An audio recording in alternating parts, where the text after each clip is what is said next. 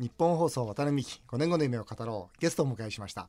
経済学者の竹永平蔵さんです。こんにちは。よろしくお願いいたします。よろしくお願いします、えー竹永さんは一橋大学経済学部卒業後日本開発銀行に入行。その後大阪大学やハーバード大学の准教授を経て慶応大学総合政策学部の教授となられます。2001年には小泉内閣で民間から経済財政政策担当大臣に就任。金融大臣郵政、民営化担当大臣総務大臣なども歴任し一貫して当時の小泉総理が掲げる聖域なき構造改革を支えました。その間2004年には参議院議員選挙にも出馬し当選。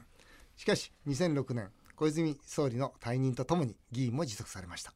現在はパソナグループの取締役会長東洋大学教授政府の産業競争力会議の民間議員なども務めていらっしゃいます、今回は竹永さんが書かれた大変化、えー経済学が教える2020年の日本と世界、えーこちらの本からお話を聞いていきたいと思います。竹永さんあれですか？2006年にはもう小泉総理が退任されるとともにもう議員も辞めたはい。と辞められてしまうんですよね、あの2004年に、まあ、あの当選をさせていただいて、はい。で2005年に郵政民営化法案通すわけですよね、はいで2006年に小泉内閣を終わりますと。はい。でその時に私はあのもちろん大臣辞めるわけですけども国会議員もすべて辞めて、はい。大学に戻らせていただいたということで。おで当時ね、うん。某新聞からものすごい批判されましたよ、うん。任期途中で辞めるとは何事かと、うん。でもそのねあの新聞社おかしくてね、うん。大臣やってる時はね、うん。なんか問題あると早くやめろやめろって言ってたんですよ。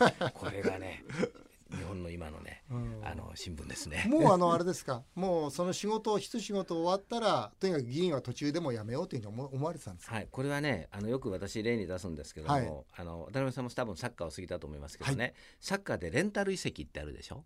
レンタル移あね私あれだと思ってたんですね、おー他のチームから通常のチームに期限付きで貸し出しを選手を貸し出しすると、うんうん。私もあのけ学会からはい。政界に貸し出しをされた、まあ、人材で、小泉さんだからやりますけども,、うん。もう本来の仕事であるあの大学の仕事に終わったら戻らせていただくっていうのはもう最初から決めてましたしあそうですか。でもう、あのーまあ、どこまで内閣が続くか分かりませんでしたけれども2006年に内閣終わるわけですけどもその時のお正月にはい。小泉さんのところに行きまして、はいえーこの秋に小泉内閣が終わったら私は辞めさせていただきたいと。いうふうに小泉さんに申し上げたらですね、はい。分かってるって言いました。あそうですか、ええ。もうじゃあ最初からその一つの仕事を達成するためにこう入られたと。はい。いうことで、はい。お疲れ様でした。あの改めて、えー竹中さんがこうさまざまな形で訴えてまた実現されてきたその規制緩和。規制緩和なくして経済成長なしと今も言われてるわけですが、ええ。規制緩和なくしてこの辺のところの竹中さんがずっと主張されていることって少しお話しいただけますか、はいまあねこれもうものすごいたくさんの事例がありますけれどもね、はい。例えばこうマンハッタンニューヨークに行くとね、はい。高いビルがいっぱい建ってますよね。はい。でに東京はようやく最近といろんなところがはい。立ち始めましたですけども、あマンハッタンほど多くないですよね。うんうん。ねあれなぜですかって規制があるからですよ。うん。容積。容積率、はいはい。多分高度制限があるからで、はい。これはあるあのデベロッパーの方に聞いたんですけどもね、はい。今あの東京でまあ高い例えばあの六本木ヒルズってありますよね、うんあはい。あれがね大体ね高さ250メートルなんですよ。であれのねあの2倍ぐらい建てられると一番効率がいいんですって、ね、事業としてね。生産性が高くて。で2倍の高さっていうと実はあの例の同じく森ビルが上海に持っている、はい。あの金融センターありますありますあれちょうどね、大体2倍なんですよ。おでところが日本は容積率とか高度制限で立ちさせてくれないと。そうすると収益上がらないですよね。うん。で収益が上がるようにしてそしてみんなが利便性が高いようなこう空間があると、うん。これはやっぱり経済を強くしていくわけで、うん。そんな高さ制限していたらねうん。例えば東京ねあの江戸時代は2階ままでしか建てられなかったわけですからね、うん3階建て以上建てられなかったらうん。東京発展しないでしょと、うん。もうすもうそれはすごい分かりやすい事例ですよね。なんで素朴な質問ですけどなぜそんな高さ規制をするんですか？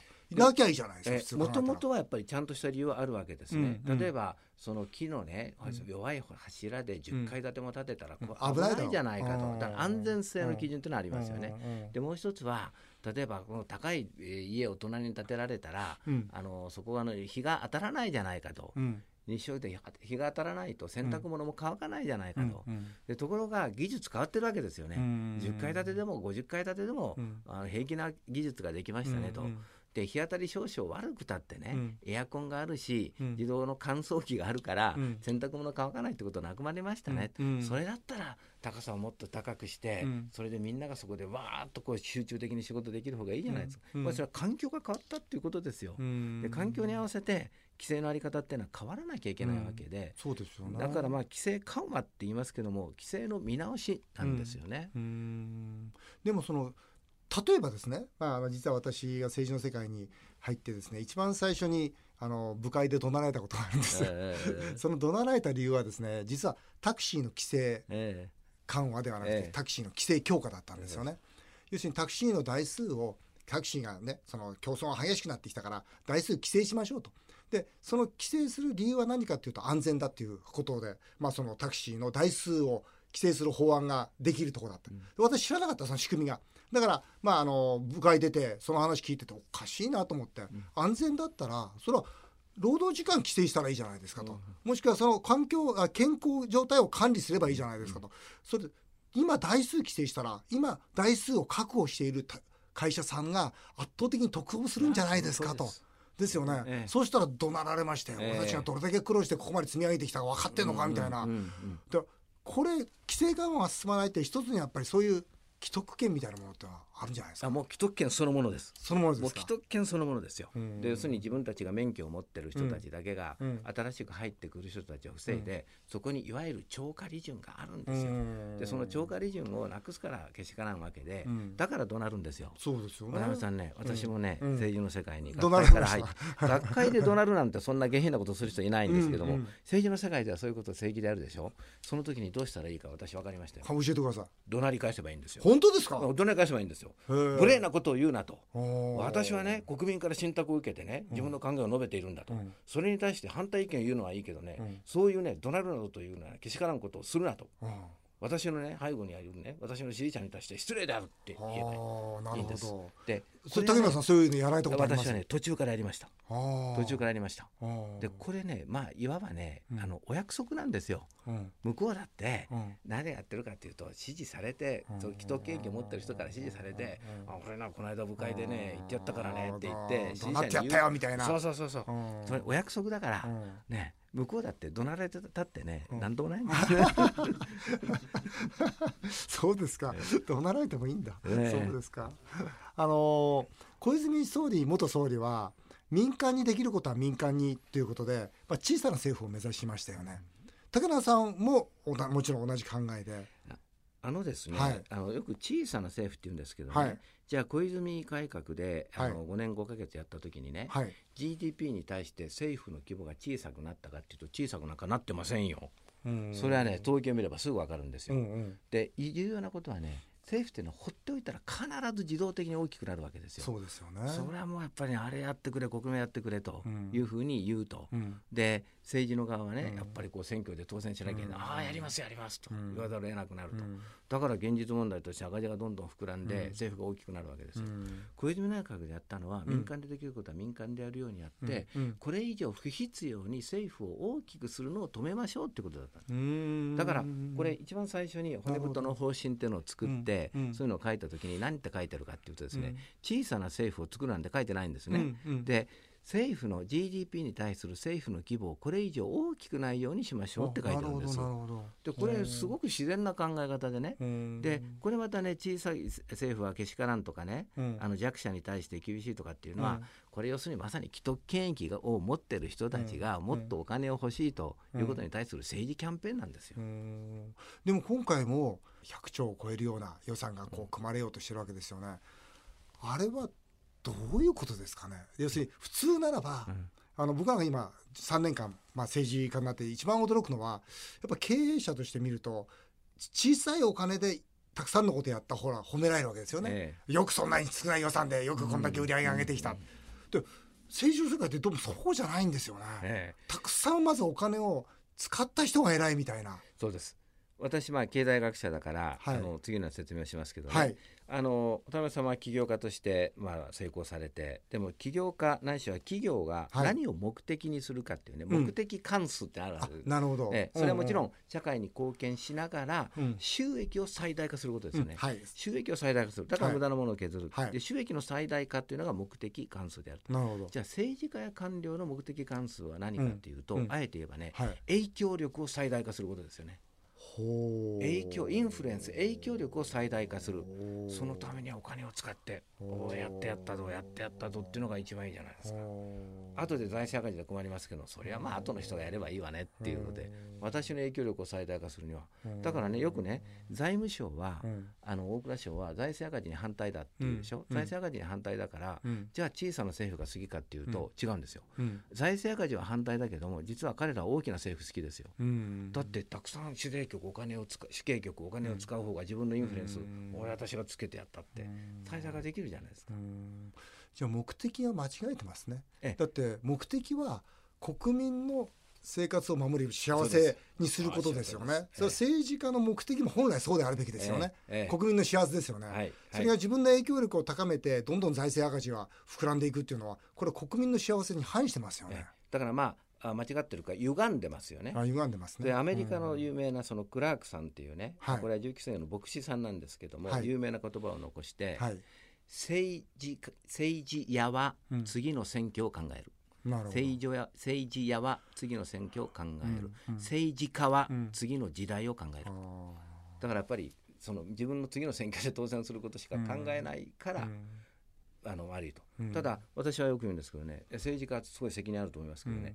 それを選んでるの国民ですからね。そうですね。ああいうあの人たちもみんな国民に選ばれてるわけで、だからあのまずやっぱりね選ぶ側が反省するということもすごく必要ですよ。そうですよね。自分が投票した先生がね、うん。国会議員が一体どういう法案に賛成して反対してるのかあんた知ってるのかと、うん。それが実は民主主義のベースで、うん。あのやっぱり本当に残念だけどもその民主主義のベースが、うん。あの非常に低いと。うん福田諭吉福田諭吉先生はですね、うん。だから国民の民度を超えた政治はできないと。そうですね。国を政治を良くするためには国民が賢くならなければいけない、うん。それが学問の勧めだったわけですよね。うん。あれですか？その何年あの中にいらっしゃったんですか？あの国会。僕は3年今3年ですけど。武田さん何年いらっしゃっえったんですか、とねだから5年5ヶ月です。5年5ヶ月ですか、え。やっぱり武田さんのその2001年2000年時代ですね、はいはい。今から1 5 6年前、えはい。まあ同じなんでしょうね。あのどうですか？その本当に政治家はいましたか？まあだから小泉さんっていう方は立派な政治政治家、でしょうね。それでねよくまあ批判がありますけども自民党の保守本流のドンみたいな方いらっしゃいますよね。うんうんああいう方ってのは、まあ、あのすごくこう悪役に見られて評判マスコミでは悪いんですけども、うん。あの方たちはねすごく信念を持ってやってますよ。うんだから次の選挙でどうなってもやっぱりここはこういう政策やらなきゃいけないとか、そういうこう大物ってのはいたわけですよね。で私ははよく思い出しますのはお亡くなりになったねえ山中定則さんというね、はい。山中貞則さんといううん。鹿児島選出の国会議員で、税調のドンと言われたわけですよ。税調のドンというふうに言われた方で、あのまあ、すごい権力を牛耳ってるみたいなイメージなんですが、あのやっぱりああいう方はねうん。これじゃあこんなことやったらこの国はダメになるとかね、うん。そういうことやっぱりもう堂々と議論されましたよね。うんでだから、まあ、自民党の与党のこれまでのこれまでの古い政治の一つの知恵はね、うん。みんな好き勝手に怒鳴り合ってね、うん。自分のその支持者のためのこう、うん。俗議員的なことを言うんですが、うん。最後はうん。議長一任ってやるわけですよ。うんで議長一任でうん。一任される人は、うん。その山中貞則さんみたいに、うん。まあ、そこそこものすごい100%のベストではないにしても、うん。決してそんな国を誤らせる誤らせるような政策は取らない。なるほど。それがね私はやはりあの与党がねこれだけ自民党の与党が長く続いてきた一つの要因だったと思う。うん。ところが今ねうん。そういう腹をくくってどんとこう取りまとめるような大物の方が次々に引退しておられなくなってる。うん。それが問題ですね。え問題だと感じますよ。うん。そうですよね。えいや難しいですよね。私もその先ほどなんでそんな質問したかというと、やっぱり皆さん次受かりたいですから、え要するに皆さん本当いい人多いんですよ、ええ。政治家の方って。いい人多いですよね、うん。僕あこんないい人たち。でもいい人だからこそ要するに例えば公認されたりいい人だからこそその地域から選ばれてるわけですよね、うん。もしくは団体から選ばれてるわけですよね、え。そうすると皆さんのもまず見てるところは自分を選んでくれた方なんですよね、ええ要するに団体であり地域であり。えうん。でその次が日本なんですよね、ええだからその優先順位がどうしても違和感がありまして、ええよくわかります、はい。よくわかりますあの政治家の方ってやっぱりね個人的にお一方お一方すっごい魅力的ですよ、ですよね。でないとね、うん。何万人の人に自分の名前書いてもらえないですよ。そうなんですよね。だからそういうね、魅力的な人があるしそれと政策のことはね、うん。みあの一般の人が考えている以上によく勉強してるんですよ。うん。だからその補助金の細かい仕組みとかはね、うん。これはもう政治家ものすごく詳しくて、うん。あのこうエコノミストと称する人はとても太刀打ちできないうんぐらい詳しいわけですよね。うん。まああのところがこれあの渡辺さんもねうん。選挙やられたからうん。私も選挙やったから、うん。あの経験してますけども選挙ってね本当心細いですよね。うん。本当にねこう今日これだけ集まってくれたけど、みんな私の名前書いてくれるのかどうかって 分からないわけですよ。本当ですね。でポスター貼るって言ったってね、うん。だだねいやーあなたね名前知れてるから当選しますよとか言うんだけど、じゃあお前貼ってくれるかっていうと、うん。ポスターなんか貼ってくれませんから、うん。結局ポスター貼ってくれる人とか、あの実際に来てくれて手伝ってくれる人とかにどうしても引っ張られますよ、そうですね。これは。そうですね。人情ですもんね。だそこはやっぱりね、さっき言いましたようにこれが民主主義の難しさで、うんうん。だから選挙で選ぶ側が、うん。投票する側がうん。本当にしっかりとね、うん。して、えー自分が本当に信念を持って支えたいと思ってる人はうん。ポスターの1枚でも貼りましょうとかね、やっうんぱりそういうその成熟したうん。市民社会になっていかないと、うん。今のあの一部のあのワイドショー的にね、うん。あのこの政治家けしからんという議論をやってっても何も進歩はないですよね。うん。まあ、見ていますととにかく政あの選挙に強い方。この方はやっぱり信念出しやすいですよね。あ。そうですそうです。そうですよね、ええ。信念出してもついてきてくれるっていう、ええ。だから選挙に強くなきゃいけないっていうのと僕はあともう一つすごく強く思ってることなんですよ。これ言うと語弊受けるんですけど、えお金がなきゃダメですよ。おお金がない政治家の方が一番問題だと思うんですよ、うんなるほどね。うん。なぜなら次落ちたらうん。借金抱えてどうするのっていう人なわけですよね、えでいいんだ別に政治家なんかやんなくていいんだよと、うん。お金なんてもういらないよと、えうん。っていう人じゃないと、うん。本当にその国民の幸せを第一としたうん。発言ってできないですよね。うん。そうですよね。うん。でね私もうあれあのよく覚えてることがあるんですけども、今の官房長官のねうん。菅官房長、うんこの方は立派ですよ、この方はよく本当に頑張っておられると思う。うん。であの菅官房長官菅さん。初めて紹介していただいた時ね、うんある人が私にポツッと言ったのはね、うん。菅さんは選挙に強いんだと。そうですね。ね。でこれは要するにあのちゃんと政策ができる人だというメッセージですよね。うん。でもう一人大物のあるねあー政治家がね、うん。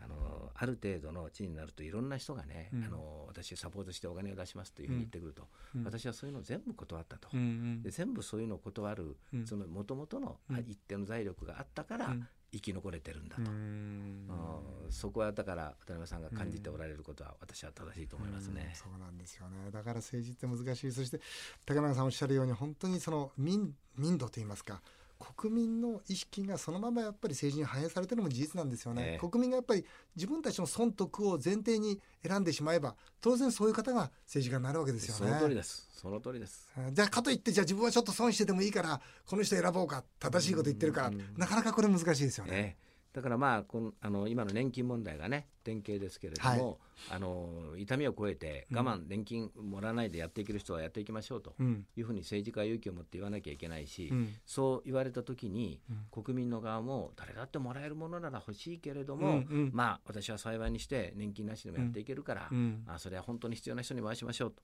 やっぱり国民自身がそういう決断をしないといけない時期が来ると思いますね。本。当ですね。で未来の子どもたちのためにじゃあ我慢しようよと。いうことを国民が思うか思わないか、はい、まあ、そのためには本当に私はあー一番心配しているのはこの財政赤字、はい。えーはい。なんですが、えー来週はですねぜひその辺のところも聞かせていただきたいと思います。はい。えー渡辺美希5年後の夢を語ろう。来週も引き続き経済学者竹中平蔵さんにお話をお伺いします、えー来週は竹中さんの5年後の夢もお伺いします。ぜひお楽しみになさってください